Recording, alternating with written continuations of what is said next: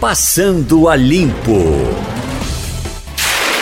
Eita, tempinho para registrar aqui, doação de cadeira de rodas. Tem uma doação da sexta-feira que permanece aqui.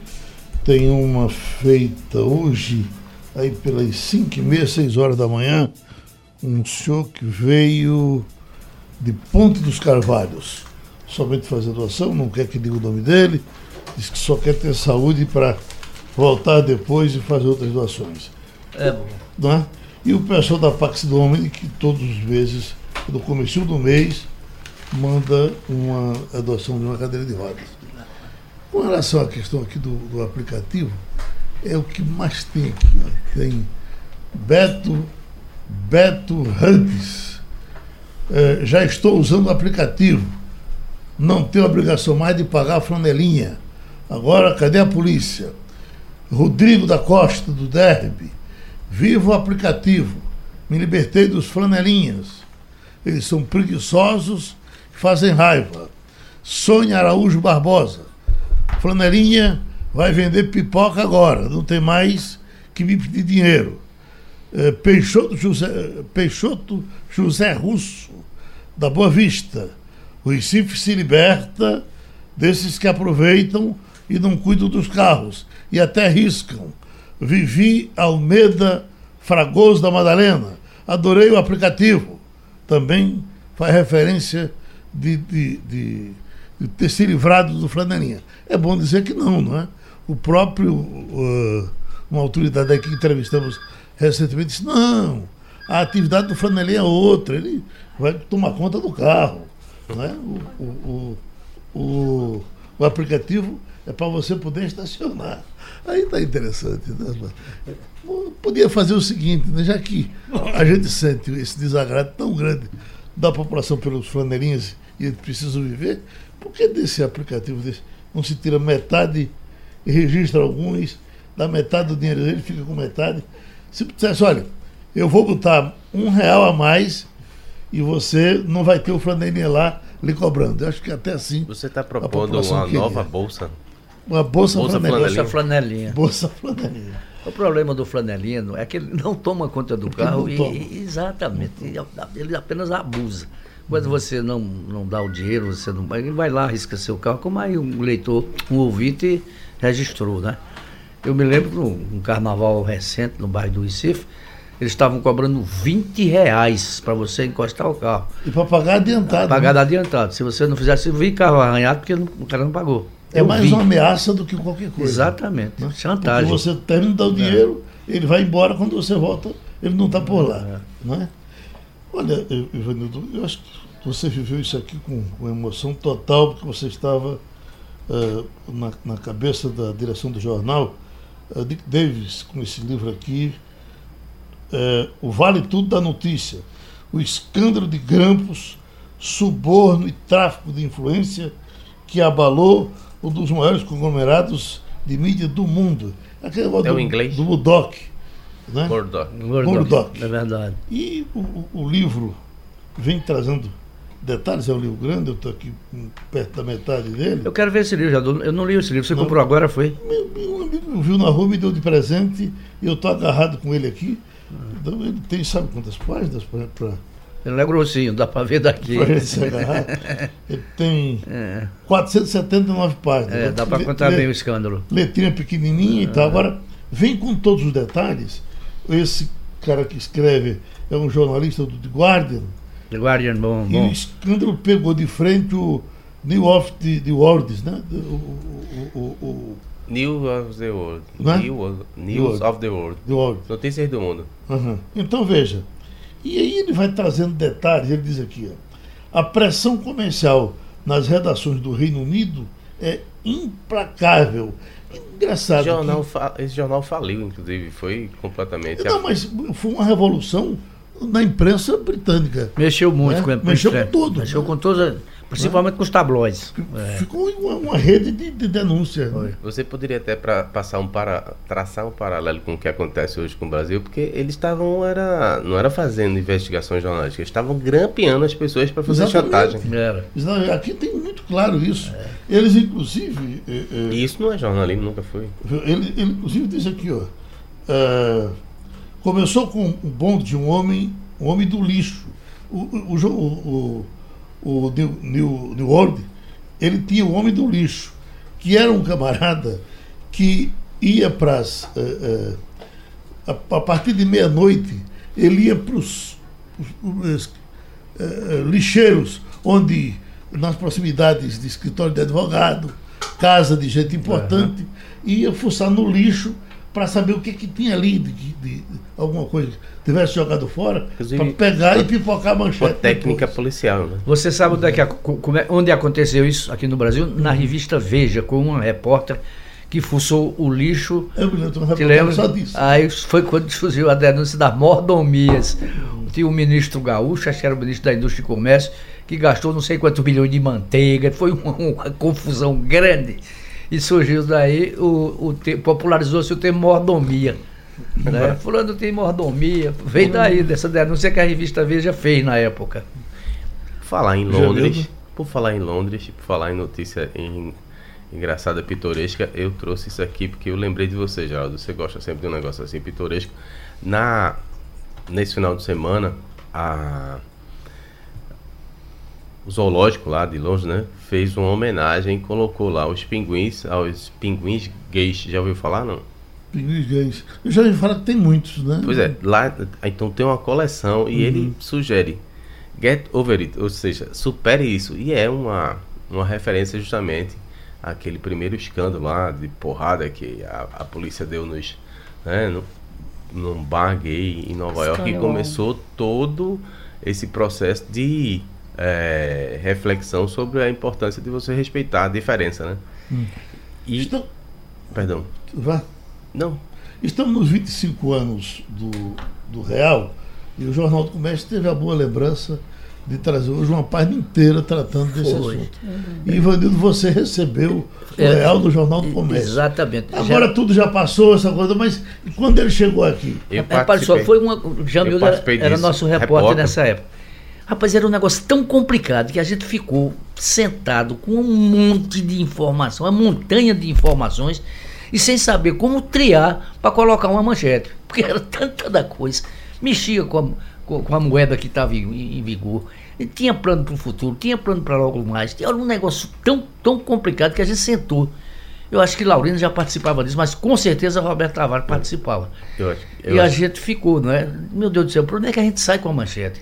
Não é? Uhum. É, é, é, o fim da inflação, é uma moeda nova que chega. O que diabo é isso aqui? Mas graças a Deus esse negócio deu certo. A gente conseguiu, de certa maneira, arrumar ah, o noticiário no jornal de uma maneira didática, porque você tinha que fazer jornal. Não era para economista entender, era para o povo entender. Uhum. Né? Eu aprendi com o Justino Martins, ele disse: olha, lê esse texto aí. Se o Zé Mané não entendeu, não serve. Uhum. Tem que todo mundo entender. Olha. Então a gente, quando terminou de fazer isso, acho que era tarde da noite para rodar o jornal, fui lá pela madrugada. Mas toda a equipe, toda a equipe do jornal, não foi só o pessoal de economia, se envolveu no processo, porque realmente era uma coisa diferente. E é bom lembrar, né, Jamil, que isso aconteceu depois de um, dois, três, é. quatro. Que tinha dado errado. Depois de cortar zero, depois de botar moeda de conversão. É, porque lembram o RV, né? o R não sei das quantas, a gente tinha que converter, pegava Exato. uma tabela, fazia uma conta. Enfim. Eu me lembro de Fernando Henrique dizendo na televisão: olhe, guarde a moedinha, com essa moedinha você compra muita Exato. coisa. Quer um dizer, centavo, é, vale, vale, tem valor. Mas você antigamente desprezava a moeda, não despreze mais, essa moeda vale, você vai comprar dinheiro, alguma coisa com essa moeda moeda. Uhum. E a gente tentou lá, né, de certa maneira, e arrumando aos poucos. No primeiro dia, o pior impacto, quando chega, pof, um, uma ruptura violenta, não é? Para você colocar isso no jornal em, letra de forma, não é fácil, não. Não é fácil. E nos dias seguintes você vai arrumando, vai colocando, mas, mas no primeiro, a primeira lapada é, é muito difícil. Ah, eu gostaria de frisar o seguinte: primeiro, que o PSDB está fazendo uma campanha nacional para comemorar o feito, né, que foi realmente um grande feito. De julho de 94 até hoje ainda mantém a estabilidade graças à, moeda. A, a, parte engraçada toda foi, acho que uns três meses antes em que se falou do plano de desindexação, que era uma maneira de você ir tirando as amarras que havia nos contratos para que a inflação do passado não fosse carregada para o futuro.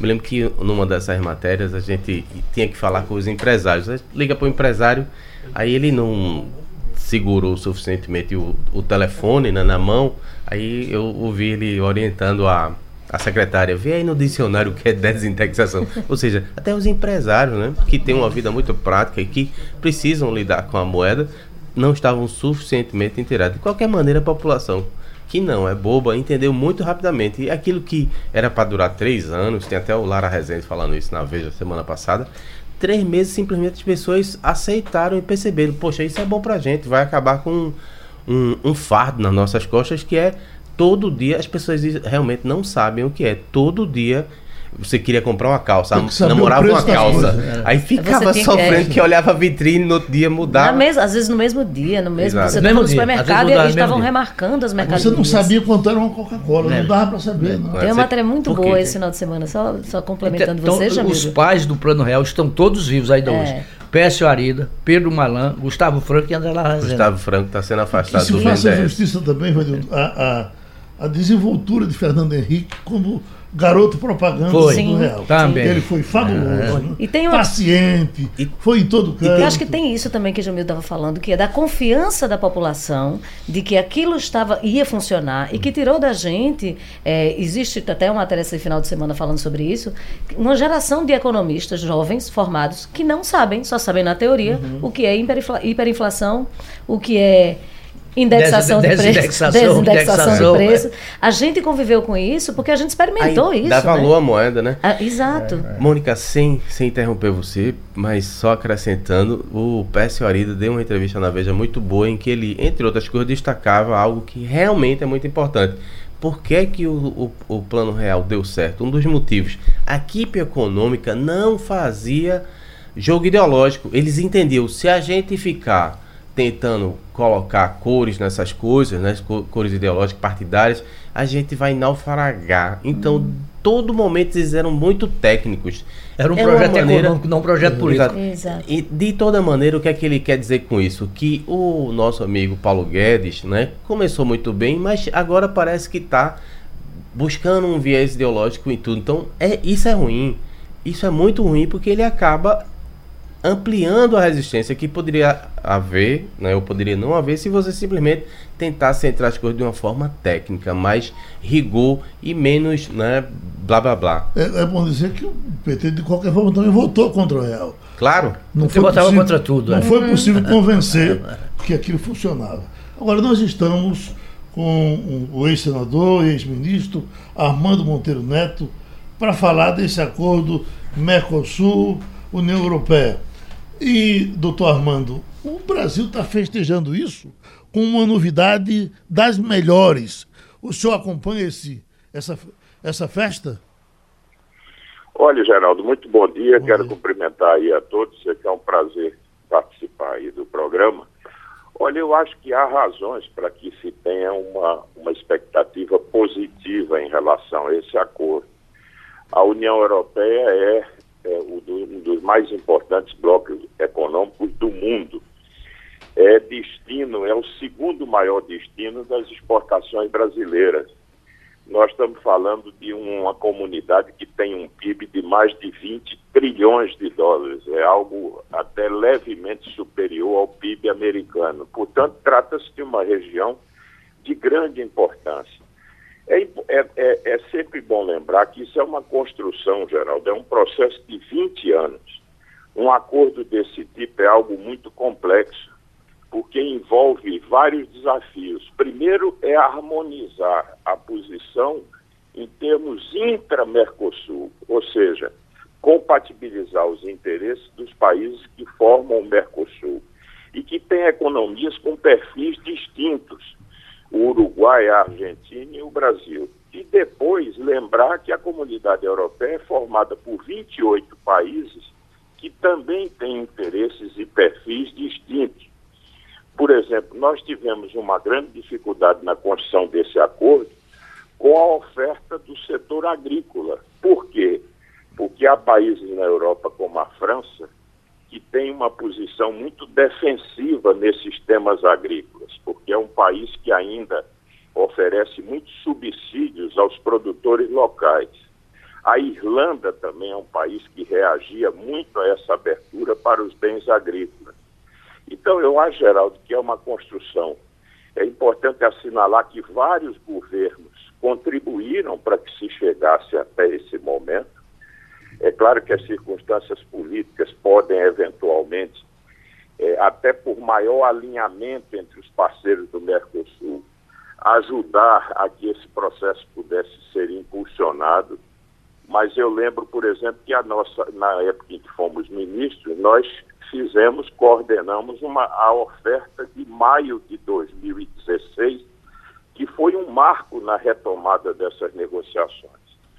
Bom, mas em todo caso eu acho que é algo muito positivo. A implementação demora um pouco, porque esse tratado tem que ser aprovado em todos os parlamentos. É, depois do processo técnico, por exemplo, das traduções todas dos acordos, é um acordo que envolve muitos temas e muitos produtos. Não é só tarifa de bens, é um acordo que envolve serviços, investimentos, compras governamentais, propriedade intelectual, questões regulatórias, mas, sem dúvida nenhuma, abre uma perspectiva muito importante para o Mercosul quebrando, por assim dizer, o isolamento desse bloco e permitindo, por exemplo, que o Brasil se integre a um bloco econômico que tem grande expressão. Mônica Carvalho. É, bom dia, doutor Armando. Com relação à, à indústria nacional, é, a gente lendo algumas manchetes e algumas coisas já estão sendo né, divulgadas, por exemplo, a redução ou a quase zero a taxação sobre vinhos é, da Europa para entrarem no Brasil, ou seja, isso traria um vinho europeu mais barato, por exemplo, para o consumidor brasileiro. De que maneira algo desse tipo, e aí saindo do vinho e indo para outros produtos, pode prejudicar ou beneficiar a indústria local? Olha, esse é um tema muito importante. Por exemplo, nas questões da indústria, por exemplo, a indústria ela é mais sensível a essa redução drástica de tarifas, porque nós temos uma competitividade menor. O Brasil tem dificuldades, por exemplo, no seu sistema tributário, um maior custo de capital.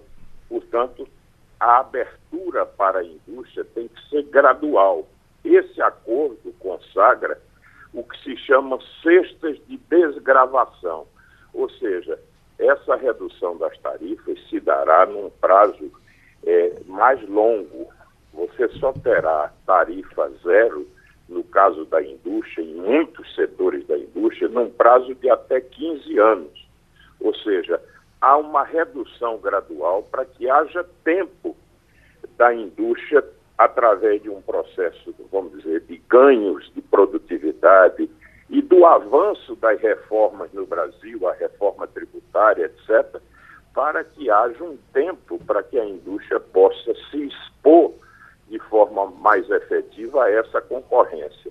Há áreas muito sensíveis, no caso da indústria, por exemplo, há áreas menos sensíveis, como têxteis, como algumas áreas da indústria de alimentos, mas, por outro lado, há áreas muito sensíveis né, que vão ser é, mais expostas e que precisam de um tempo para poder se ajustarem e poderem competir. Doutor Armando, como esses acordos vêm sempre de uma briga de foice entre países, eh, quais os países que vão ficar desagradados com ele? Estados Unidos e China se entristecem com isso?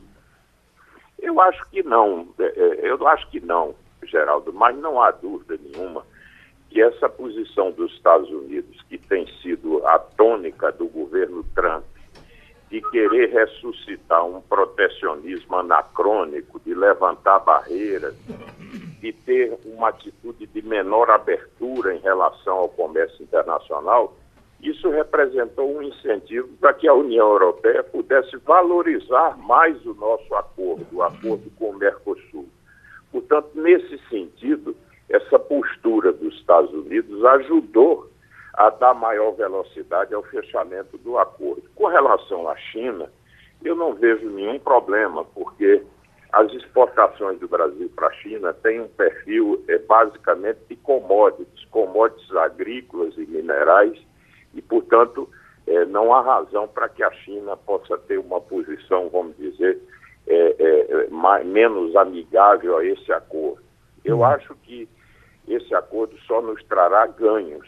Agora, é fundamental levar em conta que esse acordo exige que o Brasil acelere o passo na direção das reformas para termos efetivamente uma indústria e setores mais competitivos que possam ser expostos à concorrência. Uhum. Ou seja, vai haver um choque de concorrência que é fundamental que nos conduza a ganhos de produtividade e uma economia mais competitiva. Ou seja, esse acordo é um incentivo para que o Brasil avance na sua agenda de reformas e acelere, portanto, o passo.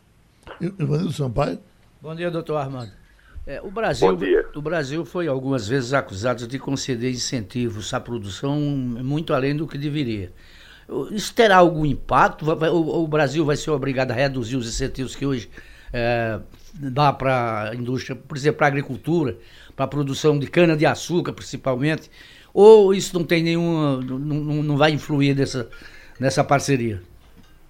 Não, Ivanildo, não vai influir, porque na realidade, os, os, é, os, os, subsídios da indústria que foram questionados pela OMC, pela Organização Mundial de Comércio, já foram revistos, que são aqueles incentivos para a indústria automobilística é, do chamado Inovar Alto, que já foi revisto. Portanto, não há nenhum problema. Em relação ao setor açucareiro, o que existiu durante a época foi subsídio na área de crédito, que basicamente não existe mais.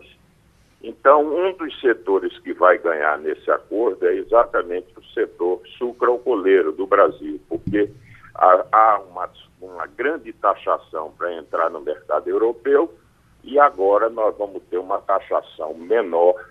É bem verdade que no, na fase inicial nós vamos ter cotas e dentro dessas cotas é que você zera as alíquotas. Então, esse é um setor que tende a ganhar. Uhum. Jamil do Belo. Bom dia, é, doutor Armando. Veja, eu queria perguntar sobre a questão da ajuda dos uh, governos passados para que isso tenha acontecido. Com seis meses de governo, era óbvio que Bolsonaro não poderia fazer isso não é, de uma hora para outra.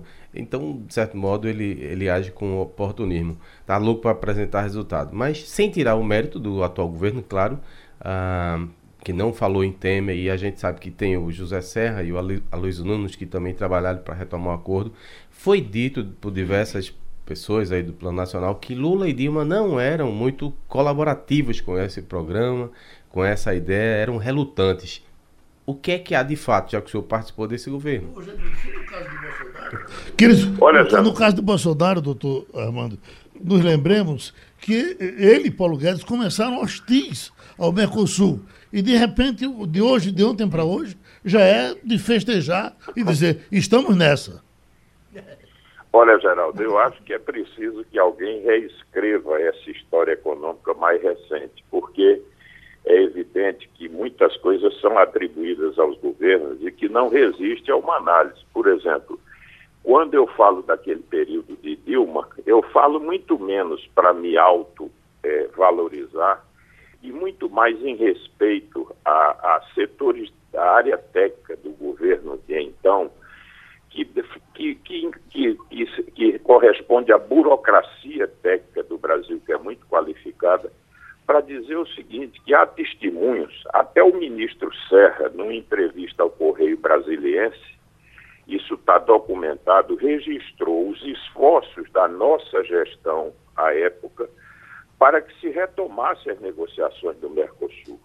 Eu quero fazer aqui uma homenagem ao Itamaraty, ao Departamento de Comércio Exterior do Ministério de Indústria e Comércio, a, a profissionais como Daniel Godinho, ao embaixador Paulo Estivalê, que tiveram um papel muito importante na retomada dessas negociações e na oferta que nós construímos em maio de 2016.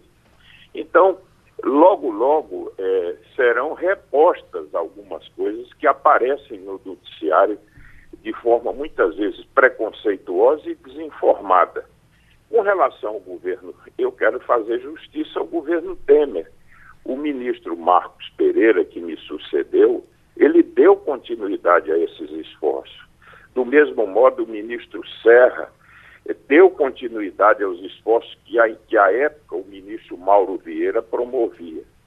Da presidente Dilma, eu quero fazer uma justiça. Ela sempre nos apoiou muito nesse trabalho de retomada das negociações. Ela acompanhou de perto. Está aí a, a ex-ministra Cátia Abreu, que pode dar um testemunho, sobretudo no que se relaciona ao setor agrícola. Então, eu acho que é preciso reconhecer que um processo como esse, complexo, extraordinariamente complexo, não foi construção de um governo apenas, é um longo processo. O governo Bolsonaro manifestava muito preconceito com o Mercosul. E, em boa hora, ao que parece, setores do governo reviram essa posição, porque o, Mercosul é um ativo que nós temos. Quando se fala muito dos acordos bilaterais que o Brasil atrasou, isso é verdade. Mas você pode atuar em três dimensões. Você pode atuar valorizando os fóruns multilaterais, como a OMC, que sempre foi um espaço importante para os países em desenvolvimento. Você pode atuar em acordos regionais, que são também muito importantes, e pode atuar no plano bilateral.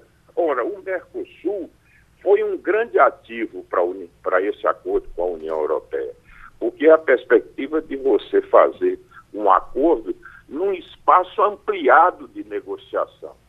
Quer dizer, ele se tornou mais atrativo para a União Europeia porque você estava negociando com três países da região.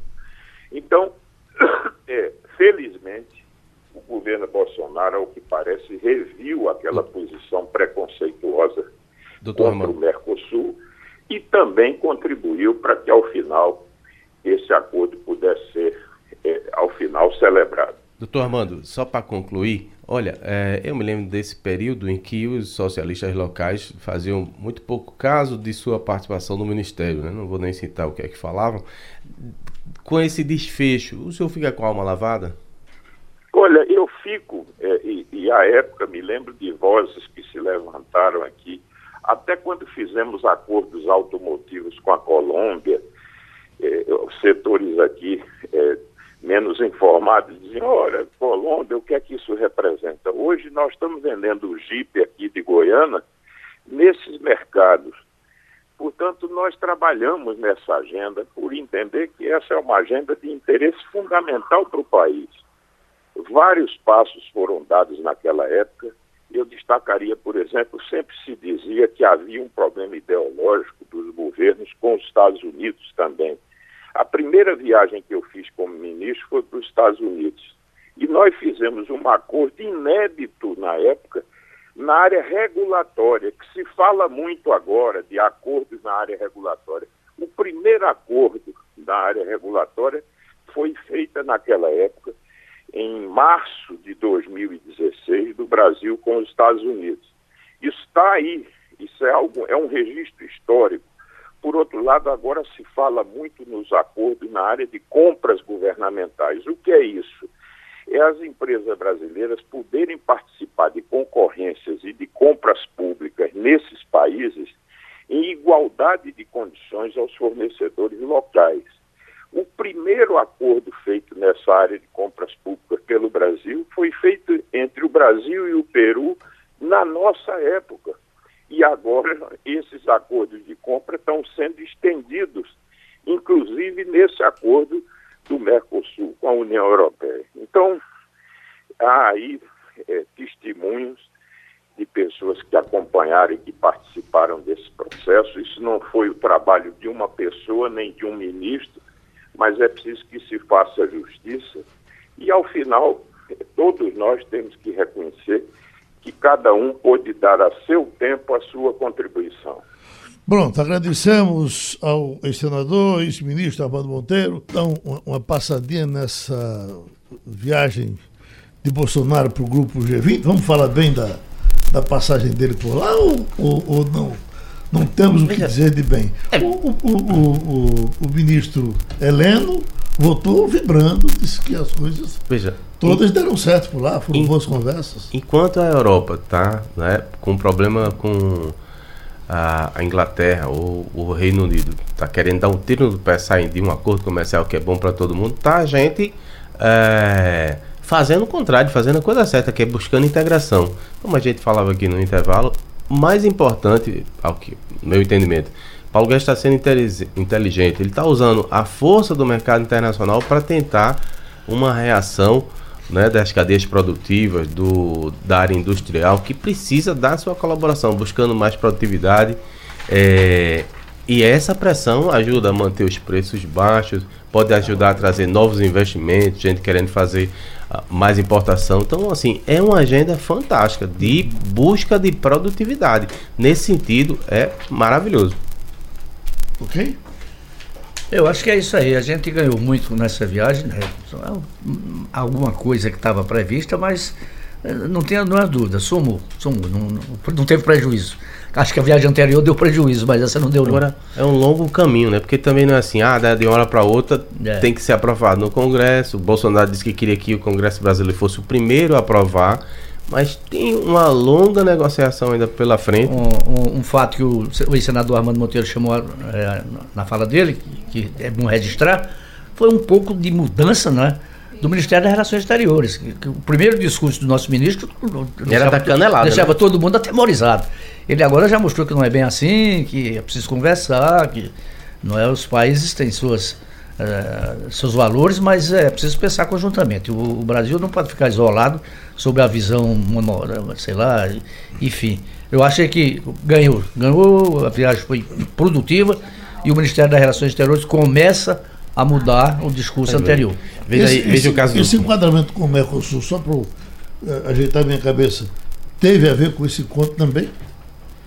Sim. É, é fruto dessa, dessa Veja, ele teve a sorte de lá ter um aliado como o Macri, que também pensa da mesma forma e que precisa criar uma saída para a Argentina, tem toda uma confluência, né? E o, o, momento ajuda. Até o Trump, que brigava com a China, que brigava lá com é, o, o maluco do Kim Jong, está buscando recompor as alianças porque é importante a integração econômica. É. E você lembra na campanha ele usava uma, uma demagogia falando mal do chinês. Olha, os chineses estão ajudando a retomar o Compérgio no Rio de Janeiro uhum. com investimento. Tem que ir atrás de quem pode investir, rapaz. O Estado brasileiro não tem, tem mais aquela. Perdeu fora. a capacidade de investir porque está muito endividado. Bom, eh, nós já estamos com a Eliane Cantanhede, que quer também falar de coisa boa. E esse assunto, Eliane, do Mercosul, nós tratamos com ele exatamente agora há mais, passou mais de 20 minutos aqui conversando com o ex-ministro Armando Monteiro Neto, que está vibrando uh, também porque participou dessa construção. Uh, isso é verdade, né? Oi, bom dia, Geraldo, colegas, ouvintes.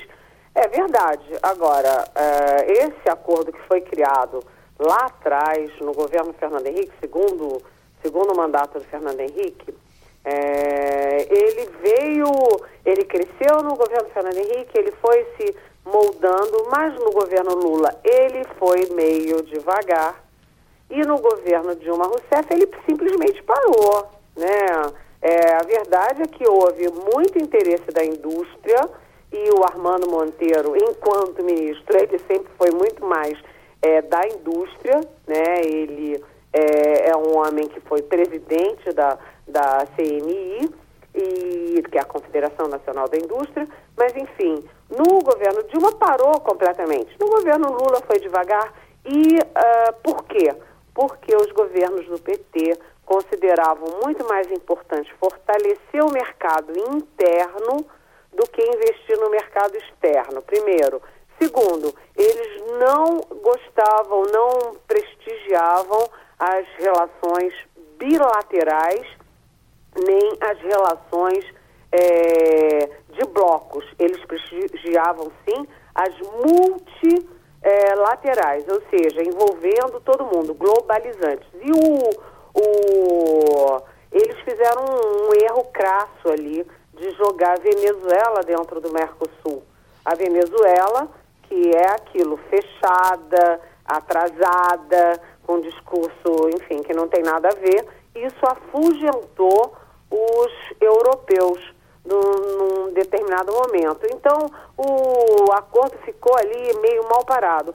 O acordo teve realmente um grande impulso com o presidente Michel Temer, principalmente na segunda fase, que é ali com o ministro chanceler Aloysio Nunes Ferreira. Aí o Itamaraty jogou toda a energia dele para o, para esse acordo. O, na campanha, a gente lembra que o Bolsonaro não era muito pró-Mercosul, não. Dava canelada no Mercosul, né? A gente lembra. O chanceler dele, que é o Ernesto Araújo, tem textos publicados dizendo que a Europa é um vazio de ideias, um vazio cultural, está sendo dominado aí pela esquerda que quer acabar com o Ocidente.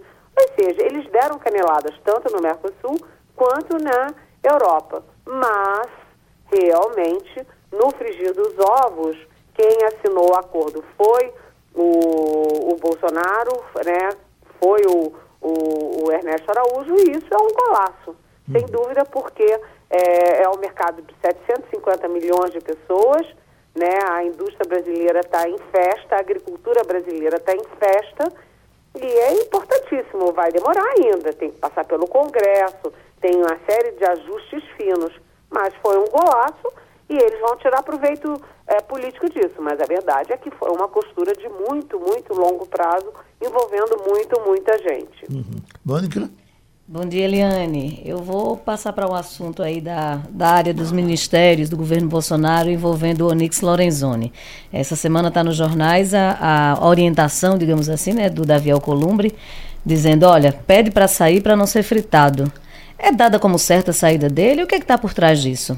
Olha, Mônica, na minha coluna de domingo passado, não a de ontem, domingo passado, eu já dizia que a permanência do Onix Lorenzoni no governo era uma questão de tempo. Por quê? Porque o Lorenzoni, ele é do DEM, né? O DEM tem três ministérios no governo, mas é, por enfim, por causa dos ministros, não porque houve um acordo. O, o DEM não é da base do governo e o Bolsonaro vive as turras com o Rodrigo Maia, presidente da Câmara do DEM.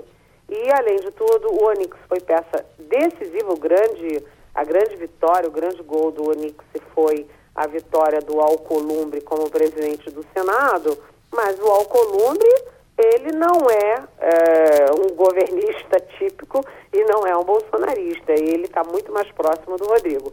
E o, o Onix veio se aproximando do Rodrigo Maia e do Davi Alcolumbre para irritação do Palácio Planalto. Por quê? Porque o Onix também cansou de tentar fazer articulação política.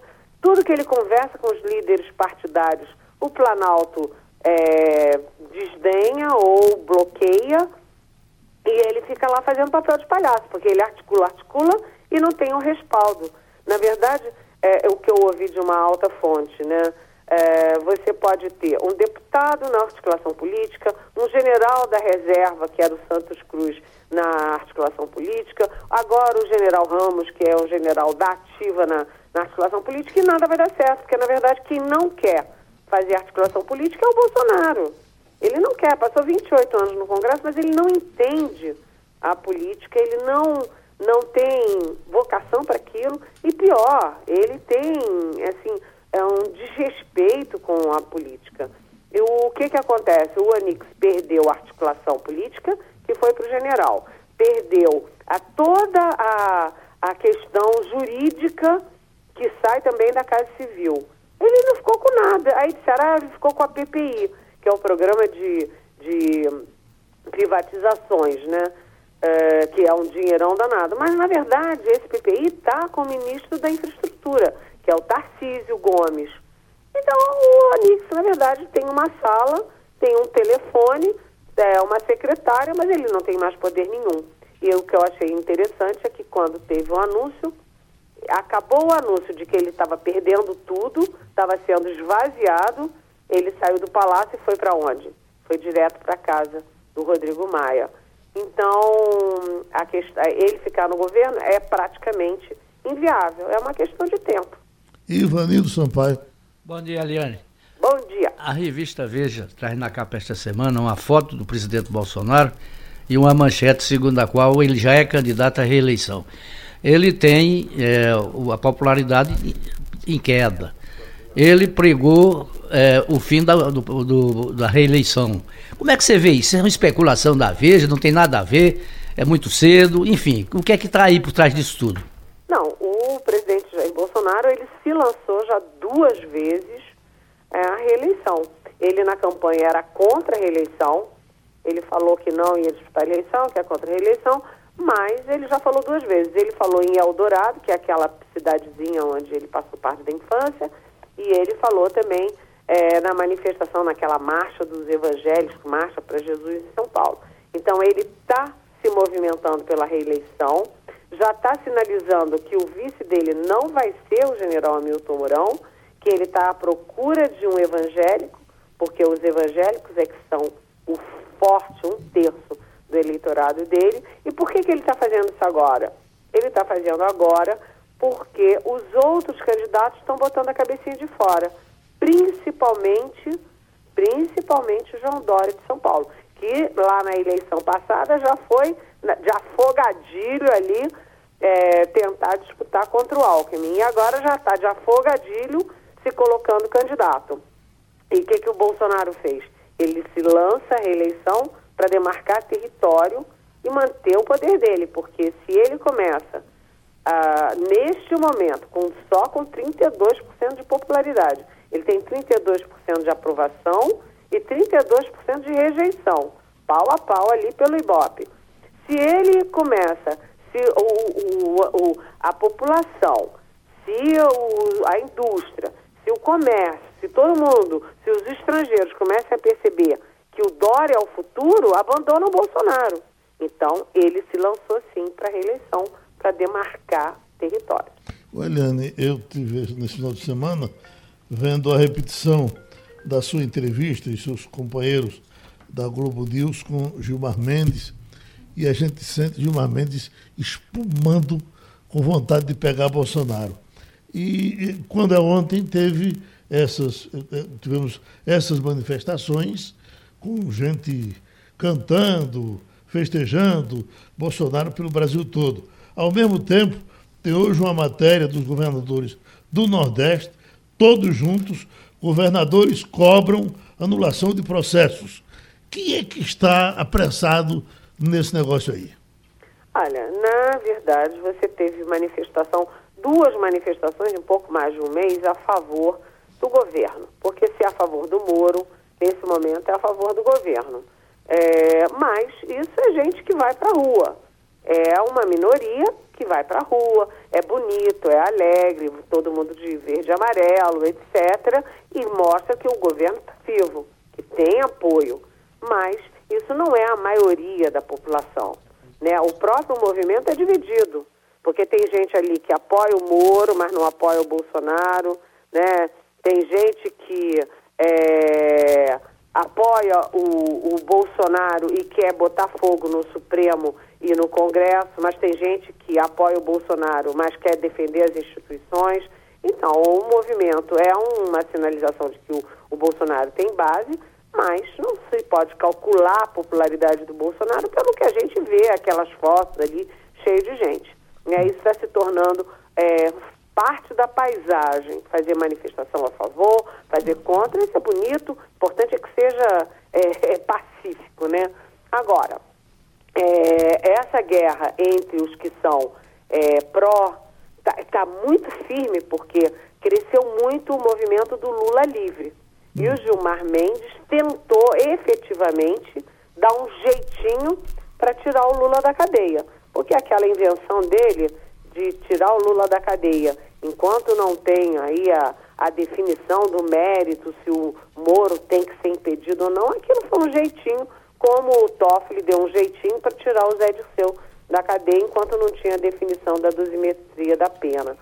Mas é, tem um embate fortíssimo aqui entre os que são pró-Lava Jato, pró-Moro e os que são os chamados garantistas, que acham que eles extrapolaram e que fizeram, uh, enfim, em que deram, ultrapassaram a lei, que fizeram excessos para fazer a Lava Jato. A opinião pública é maciçamente a favor da Lava Jato e do Moro. Isso é uma verdade. E muita gente não foi à rua porque é a favor da Lava Jato, mas é contra o Bolsonaro. Isso existe muito.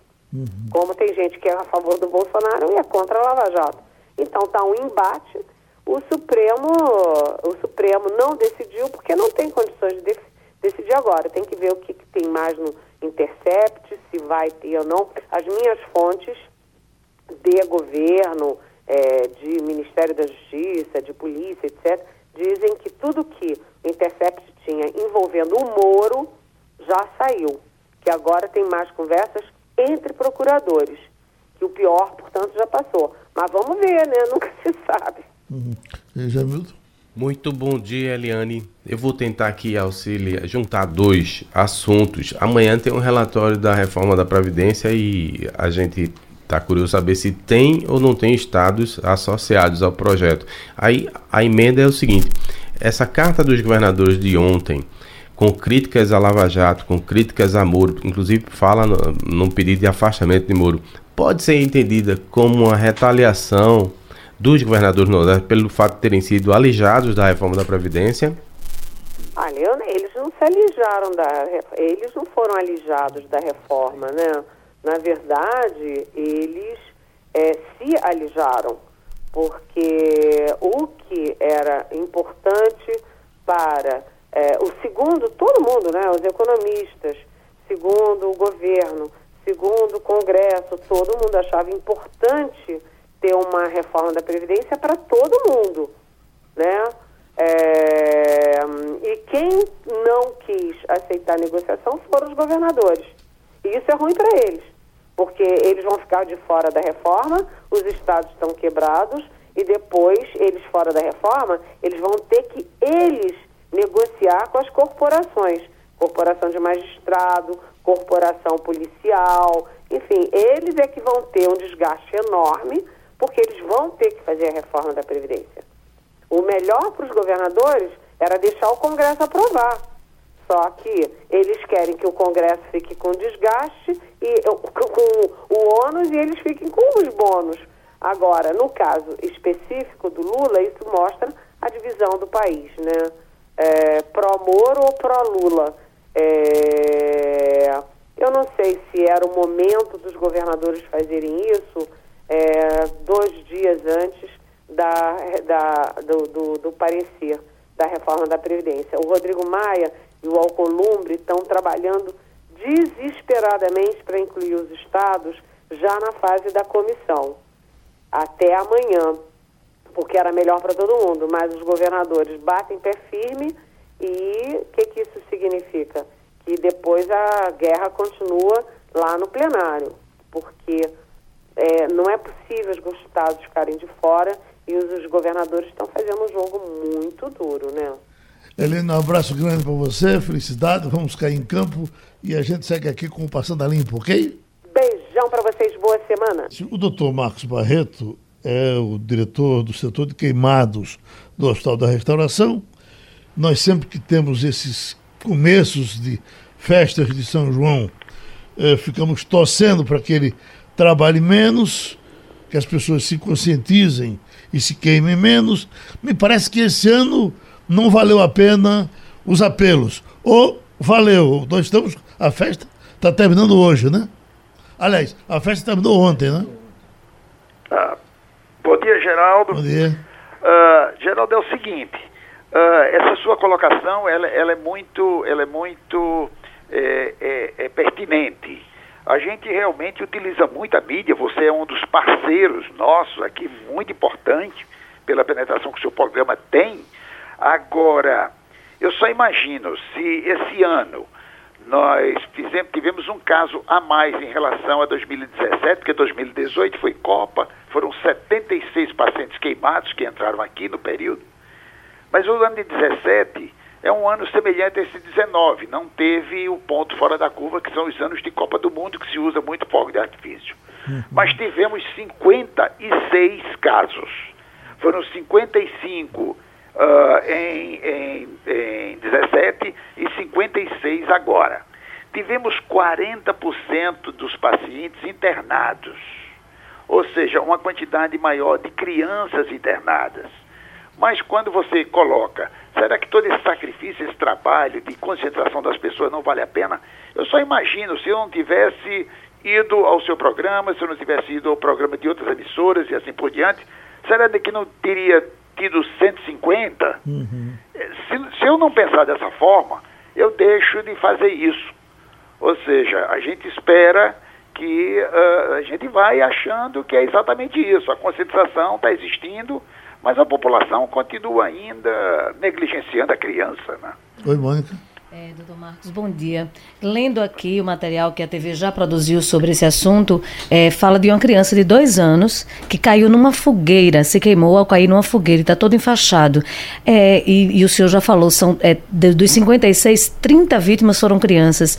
A maioria se queimou com o quê? Com fogos, com fogueira, ou, ou é tudo junto? O que é que é mais, o que é que acaba é, vitimando mais essas pessoas? É o seguinte, uh, com fogos, esse ano, 20 é, 21 pacientes foram adultos e foram 21 crianças também. Com fogueira, foram 5 adultos e 9 crianças. A, idade variou de um ano e quatro meses, um ano e quatro meses de idade, um ano e seis meses de idade.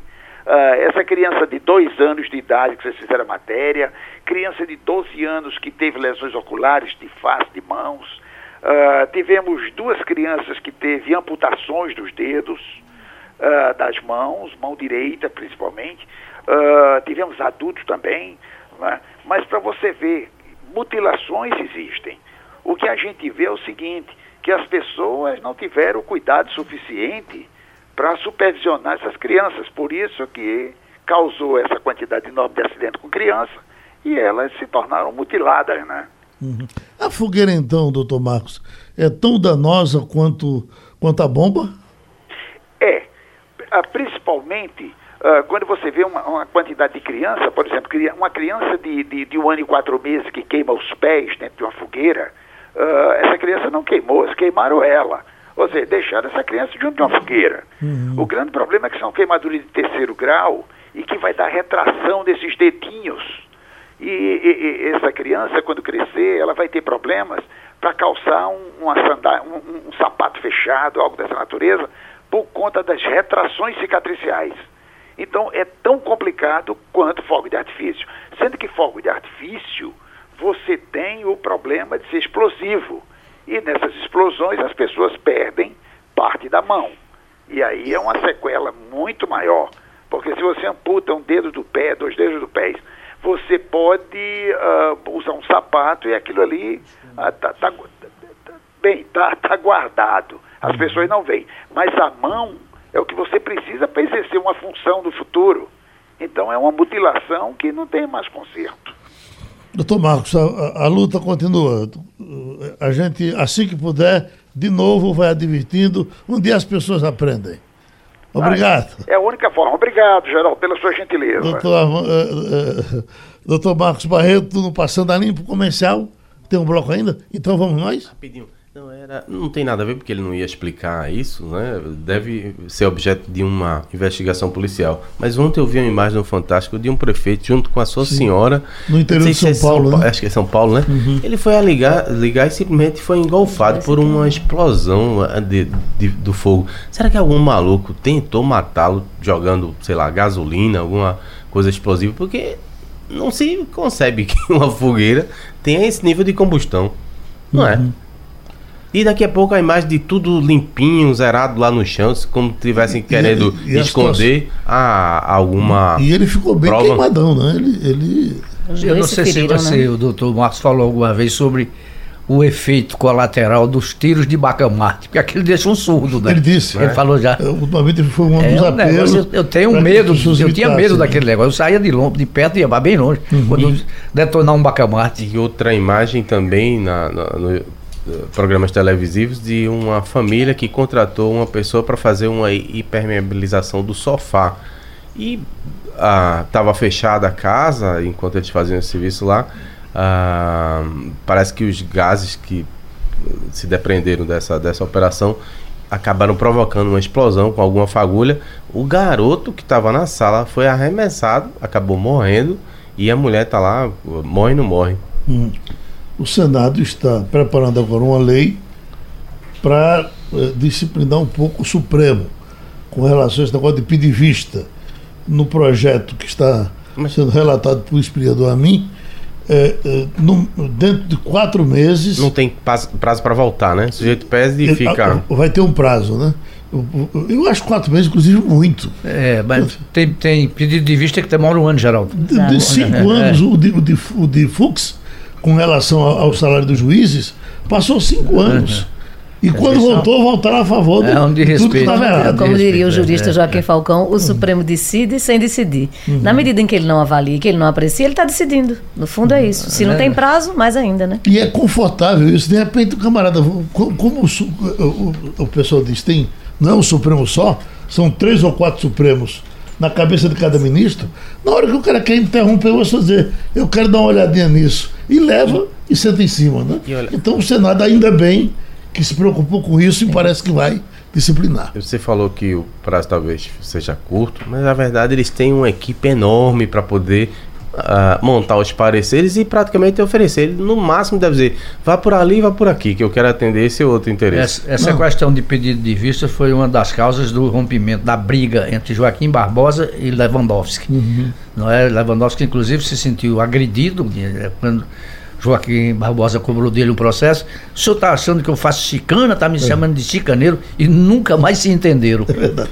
E, e, e é muito claro que quando ele está com aquele namoro, ele já sabe de tudo. Cá, ele pede o visto que é para procrastinar e fim de papo. Que é para nós duas pessoas bem simples de lidar, né? Joaquim Barbosa nunca mais foi visto, né? Ele está hoje ligado ao PSB e é um dos nomes que o partido quer apresentar para uh, ah, um eventual eleição. É, tá danado. Presidencial. Ok? Vamos embora? Terminei o mundo. Terminou passando a limpo. passando a limpo.